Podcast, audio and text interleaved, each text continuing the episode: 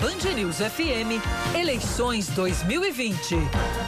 O assunto agora é eleições 2020. A gente inicia hoje aqui no Sistema Opinião, nas emissoras do Sistema Opinião, Rádio Band News FM Manaíra e TV Band Manaíra, a série de entrevistas com os candidatos a prefeito de João Pessoa. Aqui na rádio, os entrevistados, cada entrevistado tem 20 minutos para apresentar e conversar comigo e com Rejane Negreiros, apresentar suas propostas e suas ideias para administrar a capital paraibana. Na TV Manaíra, a entrevista é a partir de 1 e 10 da tarde no programa Primeiro Plano com Rejane Negreiros. Na TV são 15 minutos. Aqui na rádio são 20 e o primeiro a participar dessa série é o candidato do PSDB, Rui Carneiro. Ele tem 20 minutos para conversar conosco e a primeira pergunta que eu faço, ela vai ser comum, vai ser a primeira pergunta a todos os candidatos. A pergunta é a seguinte, candidato Rui Carneiro, por que o eleitor deve votar em Rui Carneiro para prefeito de João Pessoa? Seu tempo começa a correr a partir de agora. Bom dia. Bom dia, Cacá. Bom dia, Rejane. Porque Rui Carneiro é ficha limpa, nunca teve a oportunidade de administrar João Pessoa teve outros mandatos e nesses mandatos fez pela população, fez para quem mais precisa, como por exemplo o trabalho que nós temos no Hospital Laureano, no Padre Zé, no São Vicente, no HU, inclusive vim de lá agora há pouco, nas entidades sociais como a PAI, Vila Vicentina, lá da Providência, Institutos do Cego, Rede Feminina de Combate ao Câncer, atendendo aos que mais precisam na cidade e nesse estado. Nós temos hoje, Cacá, 63 mil famílias que ganham menos de meio salário mínimo. E grande parte dessas famílias são acolhidas nessa instituição, nessas instituições. Quando fomos secretário de Juventude, Esporte e Lazer, fizemos o novo Bolsa Atleta, que queremos agora fazer na prefeitura, um programa que acabou, Inclusive tivemos aí no nosso guia o depoimento de Pretinho, um atleta de ponta que teve que ser ferante porque o programa chegou ao seu final. O ginásio cidadão lá no Ronaldão, onde nós conseguimos colocar mil crianças diariamente fazendo o segundo tempo. Também vamos levar essas experiências para os ginásios da prefeitura.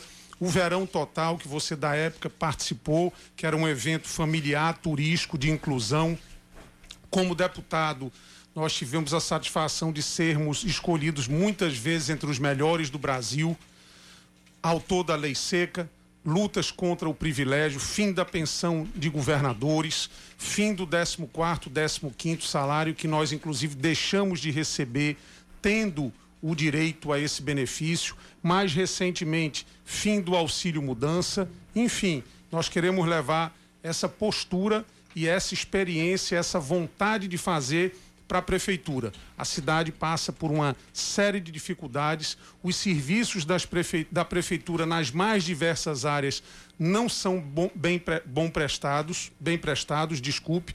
Você chega na unidade básica de saúde, ela sequer é informatizada. Você demora um ano, às vezes dois anos, para rece... conseguir fazer um exame ou conseguir uma consulta especializada o aproveitamento dos alunos na escola pública é, é péssimo. No nono ano, 91% dos alunos não aprenderam matemática, 72% não aprendeu português. Nós vamos fazer a passagem na educação de João Pessoa do analógico para o digital. Nós vamos buscar trazer para a cidade o conceito de cidades inteligentes. Aqui, por exemplo, Rejane, é a cidade onde o sol nasce primeiro, mas a prefeitura não usa a seu favor a energia solar. Não começou ainda de maneira séria e eficaz, que traz uma economia para a prefeitura, o processo de reciclagem de lixo. Não tem sinais sincronizados o que prejudica o trânsito e faz as pessoas perder tempo. Você, por exemplo, se precisar tirar um alvará, um simples alvará na prefeitura, que você poderia tirar aqui do computador, você está olhando para ele, você tem que ir à prefeitura.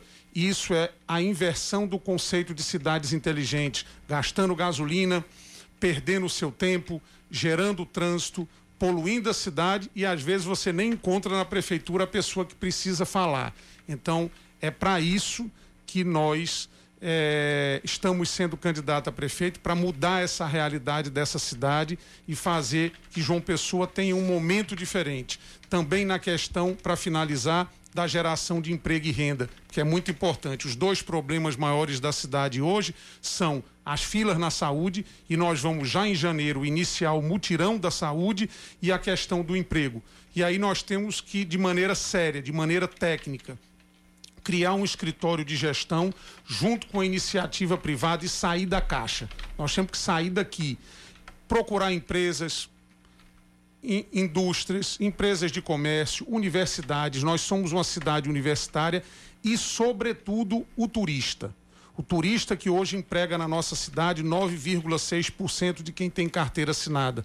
Nós temos um turismo, por exemplo, muito abaixo de Natal. Nós temos aqui centro histórico, nós temos três piscinas naturais, nós temos boa culinária, nós temos o povo agradável, acolhedor, e isso é inclusive fruto de, de, de pesquisa. E não existe um trabalho do prefeito, da prefeitura, para, por exemplo, visitar uma operadora, visitar uma as grandes, a, grandes companhias aéreas, a grande rede hoteleira, para tentar captar investimentos para cá. Os gestores têm se acomodado com as receitas naturais da prefeitura. Esse é o, o, principal exercício nosso, tanto que a nossa primeira live para debater o nosso plano de governo foi com o doutor Rui Coelho, que coordenou o Investe Lisboa por 10 anos e fez com que aquele país de coitadinho da Europa se tornasse o ícone da Europa, sobretudo no turismo. O que é que ele me dizia? Rui, vocês têm todas as características. Ele veio a João Pessoa a convite da revista Nordeste. Agora, vocês têm que mostrar, vocês têm que sair daí, vocês têm que montar uma equipe para ir visitar os outros estados, essas empresas, é, outros países, para mostrar as características de João Pessoa. Vocês têm, por exemplo, o nicho daquele cidadão e daquela cidadã que é aposentado, que mora em São Paulo, que prefere morar em João Pessoa do que em São Paulo, no Rio e Minas Gerais. Então essas pessoas têm que ser convidadas para vir para João Pessoa, não tiram os nossos empregos, têm uma renda garantida, vão comprar imóvel, vão comprar carro, vão, vão, enfim, vão aquecer a economia da nossa cidade. Agora, Rui, é, nesse sentido, qual seria o seu plano para revitalizar, para resgatar, mas de fato, o centro histórico da capital, porque toda aquela área, de fato, ela é acanhada. É, foi feito um projeto de moradia, um projeto residencial, mas quem mora, quem vive lá, reclama da falta de segurança.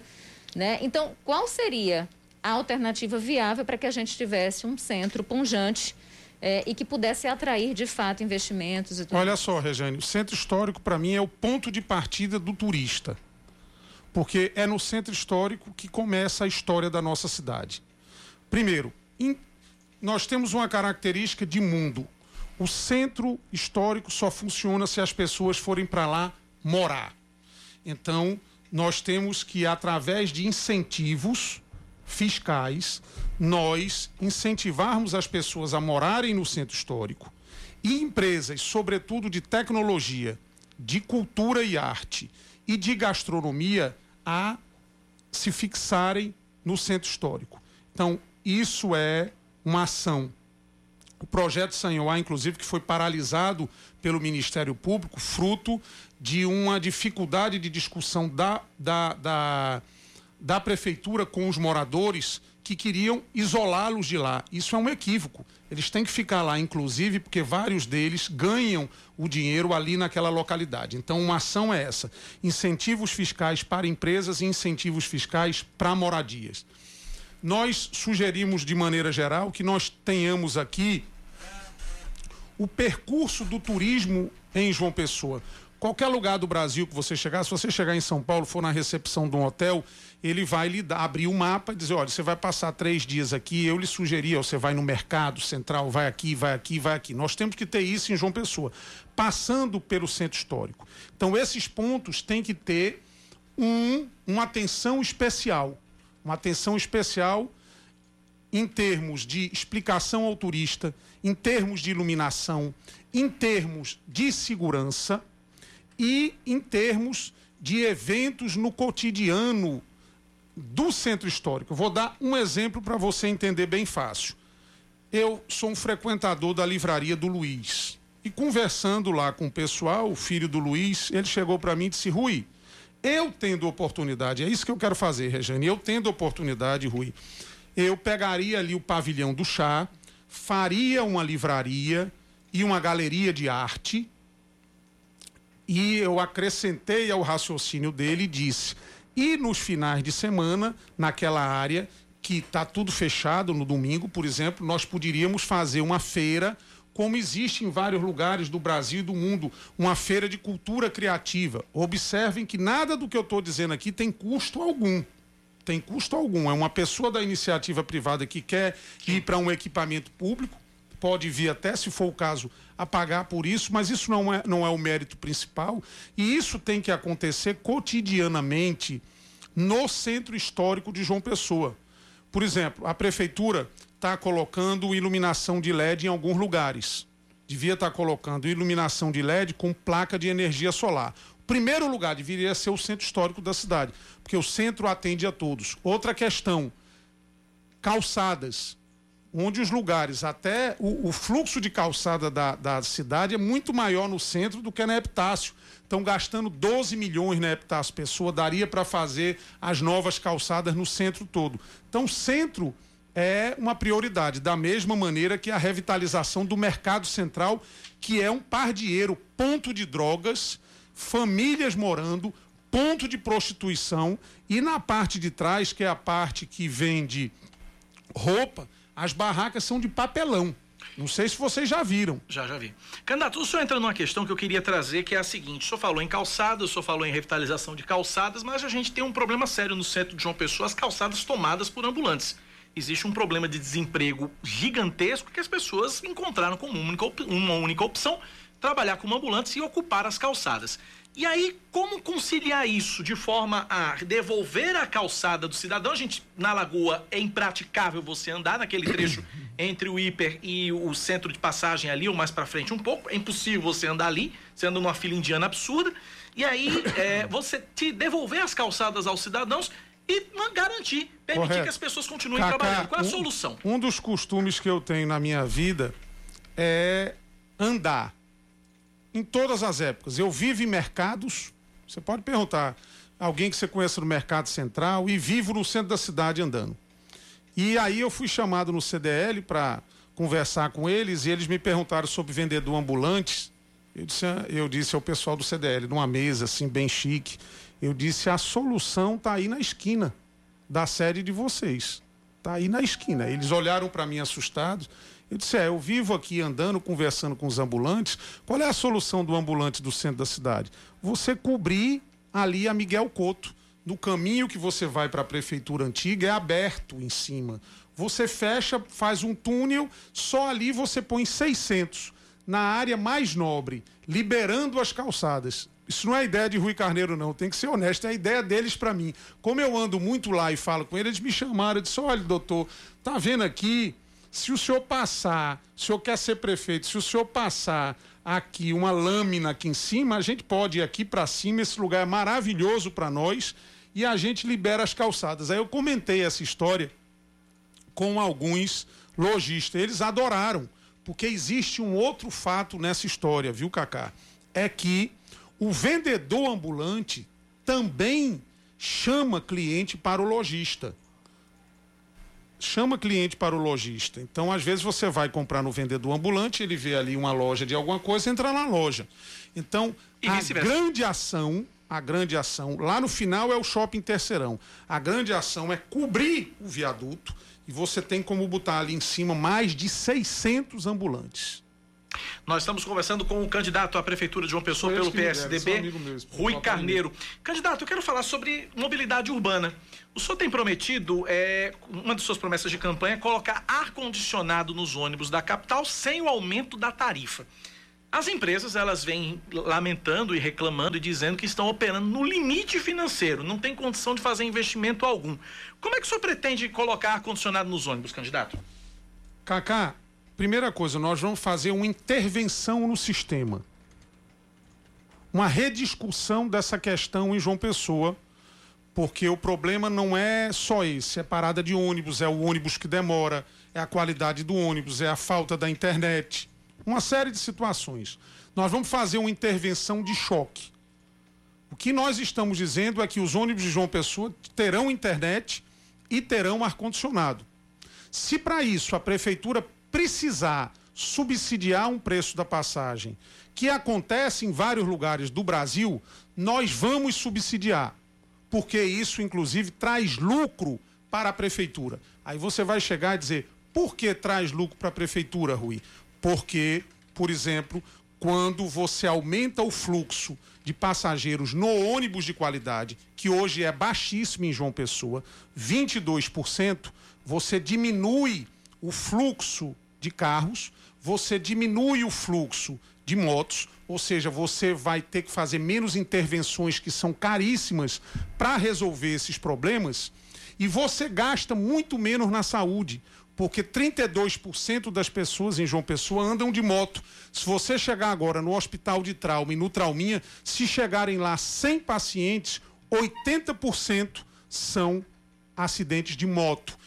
E isso tem um custo milionário para a prefeitura, para o estado. Quando você reduz esses acidentes, você traz uma economia muito grande. Então nós vamos reorganizar o sistema. Nós temos, primeiro, que ter paradas de ônibus dignas. E para isso você pode até via fazer parceria com iniciativa privada. Por exemplo, vamos supor aqui que a Band queira aqui perto fazer propaganda de vocês aqui, da rádio, da televisão, ele põe lá a parada dentro do nosso padrão, põe a propaganda de vocês. Várias empresas, supermercados, várias empresas podem fazer isso. Nós temos que aumentar os totens de recarga do passe legal. O cara tem que, às vezes, isso devia estar em toda a cidade, como está em outros lugares do mundo. Você tem que, às vezes, se desdobrar, gastar para ir carregar o seu cartão. Nós temos que ampliar o número de terminais de integração. O que é que acontece? João Pessoa foi concebida no passado do centro para a praia. Por isso essas avenidas. Beira Rio, Epitácio Pessoa. Retão. O fluxo mudou. O fluxo não é mais assim. O fluxo vem agora do Geisel, do Valentina, de Mangabeira, do José Américo, do bairro das Indústrias, enfim, lateralmente. Então, mudaram os modais. Então, nós temos que acabar o terminal de integração do Valentina, fazer um terminal de integração em Oitizeiro, olha o eixo, fazer um terminal de, de integração no Cristo, fazer um terminal de integração no Bessa discutir com o DR, com o DENIT, é muito importante. Uma faixa de ônibus na BR para você rapidamente cortar a cidade, são essas discussões, além da ampliação do terminal de integração do 301 e reorganizar o da Lagoa, porque ninguém sabe se aquilo é um ponto de ônibus, o que é aquilo. E lá no Varadouro, fazer o terminal de integração da Grande João Pessoa, porque assim como na saúde na, na, na, no transporte público você não pode ver João Pessoa, porque todo dia chega e sai gente aqui de Santa Rita, de Bahia, de Cabedelo e do Conde. Temos dois minutos e meio de entrevistas. Regiane Negreiros dá tempo para uma última pergunta. A gente começou aqui, a gente na verdade fez um, um, um traço aqui, um, alguns comentários sobre a questão da misoginia uhum. né, e a necessidade de combate à violência contra a mulher. Nesse sentido, eu queria saber o que que Rui Carneiro, o candidato Rui Carneiro, se eleito, né, é, qual, qual é a proposta para implementar de uma forma mais sistemática e efetiva o combate à violência contra a mulher aqui? Em dois Isso. minutos. Rejane, primeiro é um conceito. Cidade moderna é cidade que respeita.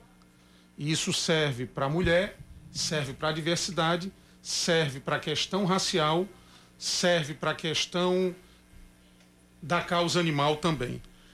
Então, começar essa pedagogia de respeito às mulheres na escola. Reestruturar o centro de referência de Nalva Laureano, que é o que recebe as mulheres, que hoje está num estado deplorável. Como novidade, nós estamos criando o auxílio moradia para vítimas de violência. O que é que acontece? Uma mulher é vítima de violência, elas vão todas para a mesma casa. E os homens já sabem onde é a casa. Então já espera ela na esquina para exatamente ameaçar novamente. O auxílio moradia vai dar oportunidade para a mulher morar em outro lugar não sabido. Ampliar a Ronda Maria da Penha em João Pessoa, que hoje só tem um carro, um carro para João Pessoa, tem que ser ampliado. Um minuto. Ampliar a casa Mãe Bebê, que atualmente só tem 17 leitos, nós vamos ampliar. E criar a casa de parto natural, porque próximo a Cândida Vargas, para uma situação de emergência que tenha que ser usada a UTI, mas tem mulheres que querem ter parto natural e não precisam estar ocupando uma vaga na maternidade Cândida Vargas. Enfim, era isso, agradecer a oportunidade. Só ainda tem 30 segundos para agradecer. a Muito Cacá e Rejane a confiança, o voto. A todos que nos assistem, tenham certeza da nossa boa intenção, da nossa boa vontade de fazer por João Pessoa. Aliás, sempre que tivemos oportunidade, nós temos feito. Muito obrigado pela entrevista, pela atenção do que nos ouvem. Rui Carneiro, 45, a vitória, se Deus quiser. Tá, e portanto, conversamos. Essa foi a primeira Muito entrevista obrigada, dessa série de entrevistas com os candidatos à Prefeitura de João Pessoa. Rui Carneiro abriu